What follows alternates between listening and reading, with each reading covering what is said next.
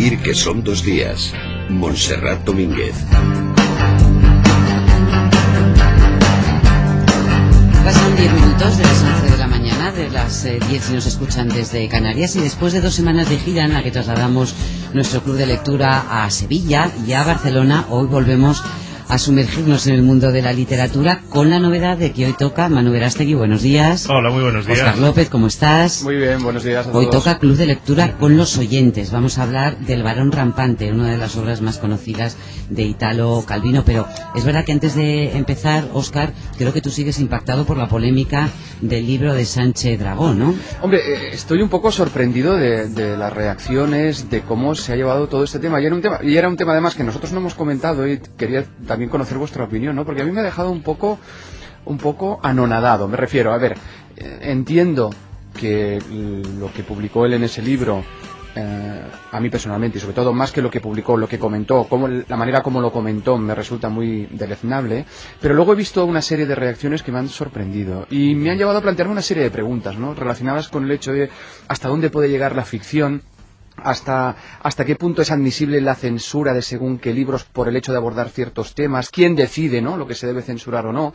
Y luego me ha vuelto a sorprender el hecho de que el mundo del libro no ha salido mucho a la palestra para hablar de esto. Y eso es algo que también suele ocurrir. Es decir, la gente del cine, cuando hay que salir, no tiene tantos problemas, pero los propios colegas de profesión no han hablado mucho sobre todo esto. Y me ha dejado un poco preocupado. Pero no todo lo que aparece en un libro es ficción, ¿no? No, aquí está el tema, ¿no? Quiero Pero decir yo creo que el problema en este caso ha sido que se vendía como no ficción, ¿no? se vendía... unas memorias, Porque una yo creo que en ficción, en ficción yo creo que absolutamente todo está permitido y que y no debe existir ningún tipo de censura ni de autocensura.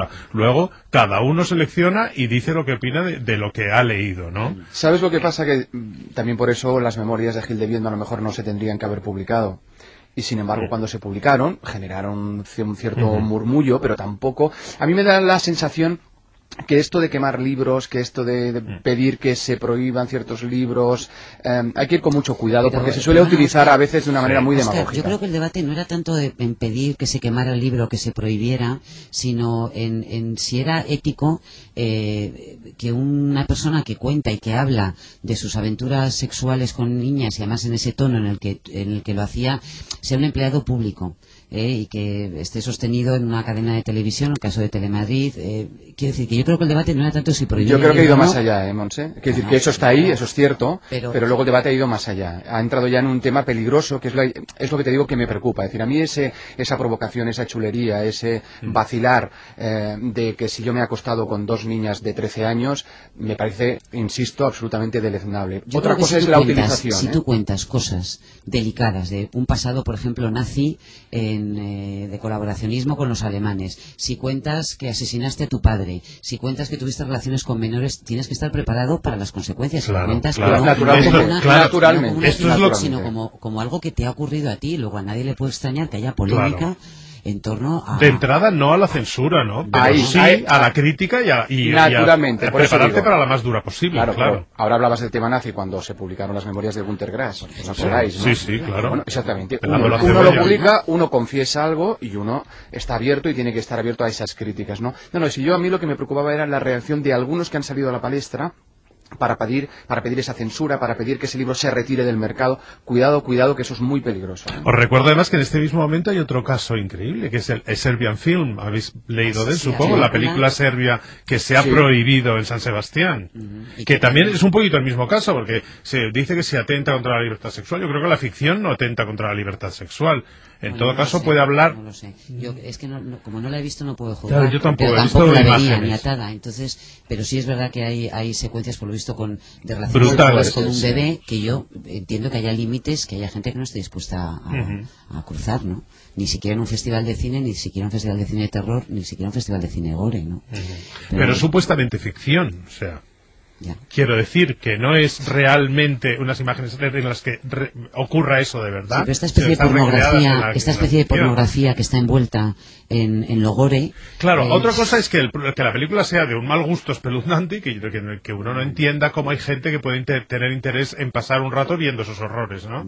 Pero yo Pero principio hay un poco la libertad del espectador a lo mejor para ir al cine Claro. y verla, siempre que esté bien informado de lo que va a ver. Ujú. Eso también es cierto. Ya, pero para que esté bien informada es necesario que haya eh, información a- acerca de la película y acerca de, de imágenes que Eh, son moralmente Eso es- eso es- eso ¿no? es fundamental. y que atentan a la sensibilidad. o sea Eso es fundamental. Bueno, yo quiero trepar a los árboles hoy. ¿eh? quiero olvidarme de las ataduras.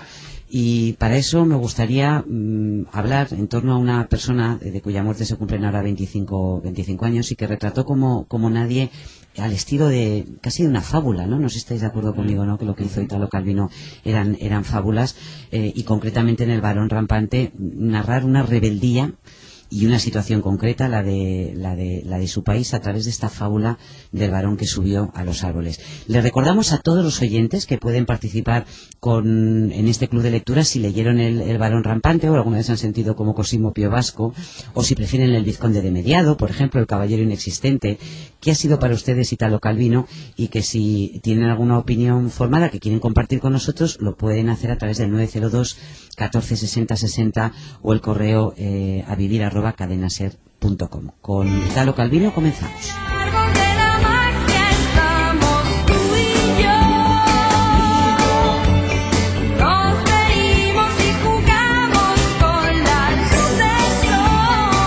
Verdad es que Oscar sí que tiene un punto de magia, ¿no? Lo que nos cuenta Sí. Italo Calvino, una vida sobre los árboles. Recuérdanos de qué va el varón rampante. Hombre, la verdad es que es una novela que nace de una idea disparatada, ¿eh? Si la tuvieras que contar a alguien, pues, eh, bueno, estamos en el siglo XVIII en Italia y Cosimo, que es un niño de, de 12 años, hijo de una familia de la nobleza italiana, decide un día irse a vivir, como tú bien decías, sobre los árboles, porque se niega a comer caracoles. En principio, si tú lo planteas así de entrada, no hay nadie que te compre esta idea. Y sin embargo, Calvino, a partir de eso, bueno, pues empieza a explicarnos cómo los habitantes del pueblo y su propia familia, a pesar de que están muy extrañados de eso que está ocurriendo y de verlo ahí arriba colgado en los árboles, pues con el paso del tiempo se acostumbran. Y lo alucinante es que él se queda ahí arriba, pasan los años y sin embargo no deja de, de hacer cosas, pero cosas tan sorprendentes como hacerse amigo de un bandido, eh, eh, ayudar a que el pueblo se asocie para combatir pues todo el tema de los incendios, combatir contra los turcos, ah, hay historias amorosas también, combate contra los jesuitas, conoce a Napoleón Bonaparte, en fin, lleva toda su vida ahí colgado para luego, vamos a decir, desaparecer de una manera que no voy a contar. No, porque hay mucha gente que posiblemente... Claro, que no la ha leído, leído. Es una novela, como tú bien decías, una novela sobre la, sobre la rebeldía. Yo creo que es también una novela, una novela muy de iniciación, donde se habla del inconformismo, donde se habla de la imaginación y, y de, y de- también creo que también de cómo se habla de la utopía, es una crítica al, al momento histórico que le tocó vivir. Claro. Eh, y luego creo que lo que hace Italo Calvino es utilizar todos estos elementos ¿no? para, para hablarnos de cómo, de cómo se mueve el mundo en definitiva, ¿no? de cómo uno puede conseguir hacer aquello que quiere hacer si realmente cree en eso. ¿no? Manu Es, eh, eh, sí, es curioso. Bueno, yo primero creo que es un eh, que a Italo Calvino hay que leerlo necesariamente siendo joven, ¿eh? porque es una lectura. Es. Son súper formativas, ¿verdad?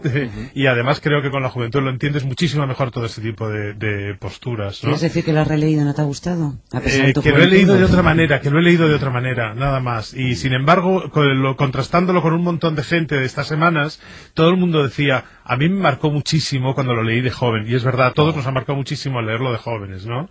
De todas maneras, sigue funcionando de maravilla ahora mismo. Vamos, para mí ha sido una delicia encontrarme otra vez esa eh, esa prosa tan sugerente, llena de imágenes, tú casi apuntabas que es casi, casi es una novela fantástica, casi Sí. es real. No lo es porque verdaderamente la situación es, si no verosímil, posible, ¿no? Se podría, porque no hay ningún elemento absolutamente fantástico que te saque de la realidad, pero sí es toda la situación un poquito irreal. ¿no? A mí, a mí, sabes, Eh, si tuviéramos que jugar a eso de las etiquetas, que siempre son peligrosas, ¿no?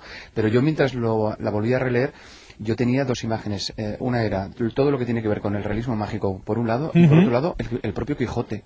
Sí. A mí me, me parece una historia muy quijotesca. Sí. Pues si hiciera una mezcla de las dos cosas, a mí me saldría el varón Porque quizá también en Cosimo hay una, una cierta locura, Claro. aunque no la hay realmente, ¿no? Es un tío muy coherente. Sí. Eh, también a mí me gusta mucho eso de que, primero, como, como Calvino cuenta eh, esa atmósfera del siglo XVIII, en el que todo es muy artificial, todo es la- cómo empieza la novela, todo lo que describe de su de la casa de su familia esos otros personajes preciosos que son su, su propio el padre la madre esa hermana trastornada que es la que les sirve los caracoles eh, es todo muy artificial y él lo que hace, yo, me da la impresión de que lo que hace es mandar todo eso, hacer puñetas porque quiere vivir con absoluta naturalidad. Claro. ¿no? Lo curioso, fíjate lo que destacabas, Manu, es la, la supuesta incoherencia entre las cosas que cuenta, no solamente en el Barón Rampante, en el, en el Vizconde de Mediado, la- y, sin embargo resulta verosímil todo lo que, todo lo que narra. Es que eh, esa es la demostración del grandísimo talento narrativo de Italo Calvino, porque esta historia la coge otro y vamos. Oye, mueres- dejadme, de que recuerde el teléfono 902 14 60 60, 902 14 60 60, a todos los oyentes que hayan leído a Calvino y tengan interés en compartirlo con nosotros. Y dejadme que salude también a Antonio Colinas, que nos escucha desde Radio Salamanca y que acaba de editar La Correspondencia.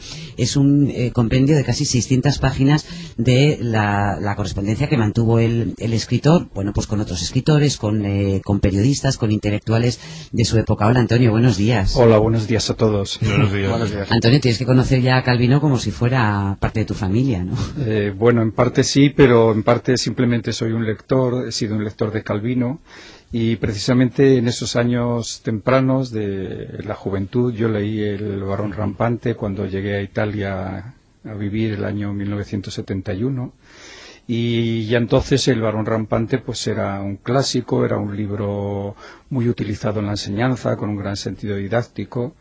Eh, el año 72, al año siguiente, Calvino publicó Las ciudades invisibles, que también tuvo un gran eco en Italia. Y yo entonces estaba como lector, trabajaba como lector de español y utilicé una de las, la primera novela de Calvino, El sendero de los nidos de araña, eh, que pertenece a su etapa realista, pues la utilicé en clase, la traducimos prácticamente toda esta novela. Y por tanto pues coincido lo que con lo que hasta ahora se ha dicho no ese canto pues a la libertad a la individualidad esa rebeldía frente a los lugares comunes. Y ahora repasando el libro pues también hay en efecto ese sentido quijotesco no en el libro pero yo también me, me he acordado de un autor italiano de Giacomo Leopardi, el poeta romántico en el que he trabajado mucho, al ver qué padre y qué madre eh, tenía Cosimo, ¿no? Ese padre con aires, con ínfulas de nobleza, y esa madre a la que llamaban la generala, ¿no? Que a mí me recuerda a la madre de Leopardi, ¿no? La marquesa Antici, que era una mujer ultra rigurosa y terrible, ¿no? Y es curioso también que en este tomo de la correspondencia pues eh, hay una carta al principio de Calvino a su amigo Eugenio Scalfari, en la que él envía un poema que es un poema sobre Leopardi. Él se identifica un poco con ese Leopardi que, eh, que ama al infinito, que está encerrado también, no, en las, no está subido en un árbol, sino está encerrado en su palacio. Y, en fin, he visto con esta nueva lectura estas concomitancias, ¿no? Mira, Claudia Fernández nos ha escrito un correo a vivir.cadenaser.com. Dice que leyó la trilogía un verano, que compró los libros en una librería de viejo cuando ya debía tener unos 15 años, que le atrapó, que la determinación de ese joven varón que se sube a, a vivir arriba de los árboles y la perseverancia le atrapó, que ese caballero inexistente le marcó porque le generó un vicio. Nunca me rindo hasta que no llega al final, ni en la literatura ni en el cine. Eso dice Claudia, que ah, confiesa su amor por, por Italo Calvino. Oye, me gustaría que, que escucháramos también un, un pequeñísimo extracto de las primeras páginas de, de esta novela de Barón Rampante. Cosimo subió hasta la horquilla de una gruesa rama en donde podía estar cómodo y se sentó allí, con las piernas que le colgaban, cruzado de brazos con las manos bajo los sobacos, la cabeza hundida entre los hombros, el tricornio calado sobre la frente. Nuestro padre se asomó al antepecho. Cuando te canses de estar ahí ya cambiarás de idea, le gritó. Nunca cambiaré de idea, dijo mi hermano desde la rama. "Ah, ya verás, en cuanto bajes. No bajaré nunca más. Y mantuvo su palabra. Y de eso habla el Barón Rampante, de cómo mantuvo su palabra eh, Cosimo. Salvador, desde Madrid, buenos días. Buenos días, Monserrat. ¿Cómo Eh, estás? muchas gracias por hacerme mi entrada. No, gracias a ti por Eh, llamar, cuéntanos. Vamos a ver, yo estaba comentando con su compañera que Ítalo Calvino, eh, yo lo reí cuando era bastante más joven, ¿no? De hecho, pasé una gran temporada en Italia y me sirvió de muchas cosas.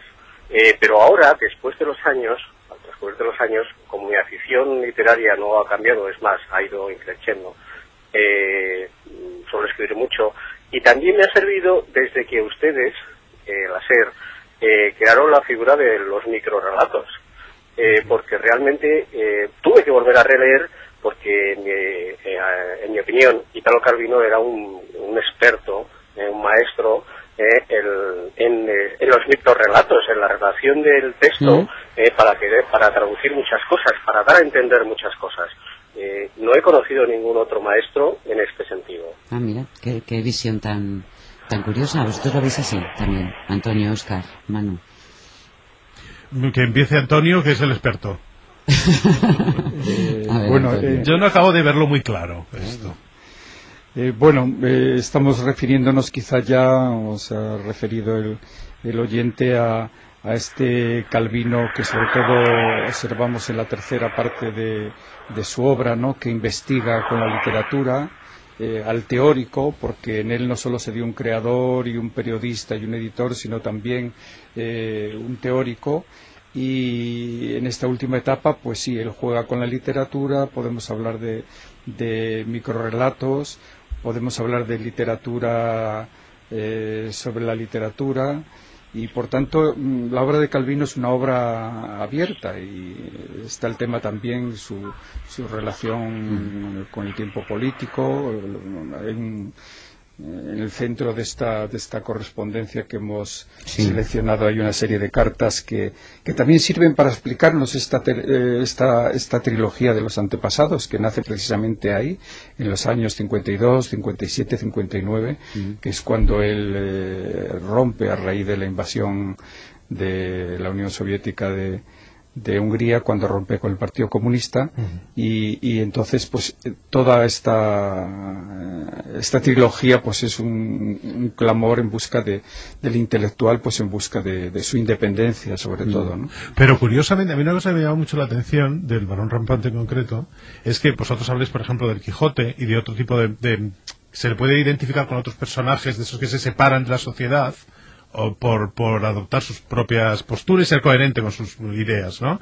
Y sin embargo, el Cosimo permanece en las copas de los árboles, pero absolutamente integrado en su comunidad. Sí, Sí, sí, sí. Es muy raro, ¿no? Porque como siempre se habla de esta de esta obra como una metáfora o como una parábola de su separación del Partido Comunista y sin embargo eh, permanece ahí, ¿no?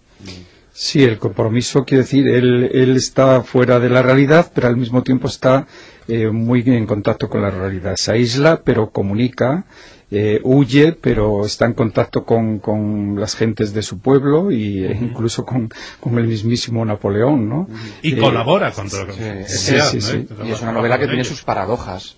Claro. Por ejemplo, estamos hablando ahora de que esta novela en el fondo es un ensalzamiento del individualismo y sin embargo él, el personaje siente pasión por la vida asociada. Quiero decir, el, el tema de los gremios, el tema cómo, cómo hace que toda la gente del pueblo luche juntos contra, la- contra los incendios, etcétera, etcétera. Quiero decir que está llena de paradojas. Desde Zamora nos llama Flora. ¿Qué tal, Flora? Buenos días. ¿Y tú? Hola. Hola, ¿Qué tal, Flora? muy bien, encantada de oíros siempre. Gracias por llamar. ¿Tú Gracias has leído ya El varón rampante? Bueno, pues sí, yo ya lo leí hace 30 años, haciendo un cálculo así por encima, porque tengo 62 y claro. y en fin, que es un libro que me encantó porque eh, desdibuja los límites de la realidad eh, que conocemos con el nombre de normal, ¿no? Eh, y te permite meterte en, ot- en otro espacio, en otros eh, dominios que tampoco dejan de ser reales en re- realmente. O, y bueno, a mí la verdad es que me encantó.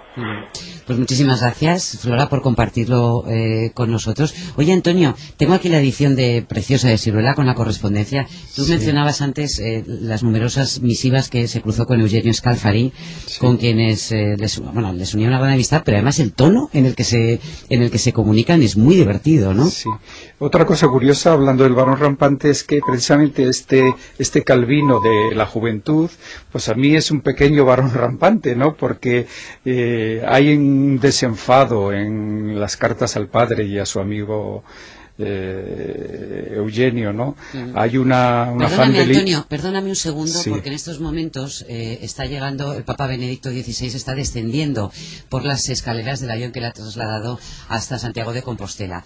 Eh, creo que tenemos a nuestra compañera Mar Ruiz, desde allí, que lo está viendo como lo estamos viendo nosotros. ¿Qué tal, Mar? Buenos días. ¿Qué tal? Buenos días. No se despejó la niebla, pero sí la incertidumbre. Finalmente el avión del Papa está aquí en Santiago. Él está saludando justo en estos momentos a los príncipes de Asturias y vemos desde luego por el gesto del príncipe que están hablando del tiempo, que es lo que ha marcado la preocupación muy intensa en estas horas porque se ha tenido que desviar algún vuelo a algún otro aeropuerto gallego porque, en fin, los caprichos del tiempo pues han querido que tras unos días de sol espléndido en Santiago, pues hoy hayan sido la niebla y el frío, porque hacen 9 grados, hace bien el Papa en salir abrigado, que le vemos eh, pues las circunstancias meteorológicas que están recibiendo al pontífice. En estos momentos, como decimos, acompañado por los príncipes de Asturias, se va a dirigir al estrado, desde el que en unos minutos está previsto que pronuncien unas palabras, tanto el príncipe como Benedicto XVI, en la que es su segunda visita a España y la primera en la que un pontífice como peregrino visita expresamente Santiago de Compostela en Año Santo, que como saben los oyentes, pues es aquel en el que el día 25 de julio pues cae, coincide en domingo. Supongo que no tendremos problemas, Mar, en escuchar las palabras, ese primer saludo del eh, pontífice a su llegada a Santiago de Compostela. Ahora es el momento en el que están escuchando los eh, himnos nacionales, pero sí me gustaría, si fuera posible, y por lo menos si entra dentro de este eh, tiempo de radio, de vivir que son dos días, que podamos escuchar las primeras palabras de Joseph Ratzinger en su visita a como peregrino, que insistías tú a Santiago de Compostela y que nos contaba antes el embajador ante el Vaticano, Francisco Vázquez, que era la intención suya en esta primera parada en, España. Por supuesto que sí, Monse, entendemos que esto será dentro de poco tiempo porque este es un acto protocolario de, de poca duración y con posterioridad a, estos, a este pase de honores y al saludo a la tribuna de autoridades que aguardan también al Papa, podremos ofrecer en directo en la SER esas intervenciones tanto del príncipe como de Benedicto XVI. Oye, muy densa esa niebla, ¿eh? lo que estamos comprobando a través de las imágenes de, eh, de televisión, Mar, es que efectivamente no me extraña que hubiera dudas eh, o, pro- o un cierto recelo sobre si el avión podía aterrizar con tranquilidad y con todas las medidas de seguridad. Sí, realmente es que la, la niebla ha sido espesísima ya desde, desde primera hora. De hecho, el vuelo que ha trasladado a los príncipes eh, de Asturias eh, desde, desde Barajas, desde Madrid, pues sí que ha llegado con un poquito de retraso porque se le esperaba a las 11 y ha aterrizado finalmente a las 11 y 17 minutos. Bueno, desde AENA señalaban que en cualquier caso, pese a esas circunstancias climatológicas adversas, eh, la pericia de un buen piloto, y entendemos que el que trae al papá pues lo era, pues consigue salvar estas circunstancias y finalmente ese vuelo de Alitalia, como ahí veis, pues ha aterrizado no solo puntual, incluso con un poquito de Un adelanto. poco de adelanto. Oye, Mar, y lo que sí es verdad es que está previsto un encuentro eh, privado entre los príncipes de Asturias y el, eh, y el Papa Benedicto XVI después de que acaben los saludos eh, protocolarios, ¿no? Así será, después de, de esos saludos y de esos discursos, va a mantener un encuentro privado con los príncipes en la sala VIP de esta flamante y nueva terminal del aeropuerto de La Bacoya, porque recordamos que este avión del Papa es el primero en tomar eh, tierra en esa nueva terminal del aeropuerto de La Bacoya y también va a mantener allí un encuentro privado con el vicepresidente primero del gobierno, Alfredo Pérez Rubalcaba. Mm, El Papa lleva un abrigo blanco, ¿eh? hacía referencia a Mar a que iba abrigado, pues sí, la verdad es que lleva un abrigo eh, eh, blanco, largo hasta, hasta los pies, y está saludando en estos momentos a quienes se han acercado y les han permitido cruzar los cordones de, de Sí. seguridad en una ciudad que está tomada, ¿no? Sí, desde luego son 500 auténticos privilegiados porque las medidas de seguridad pues son muy son muy estrictas. Os ponemos un ejemplo.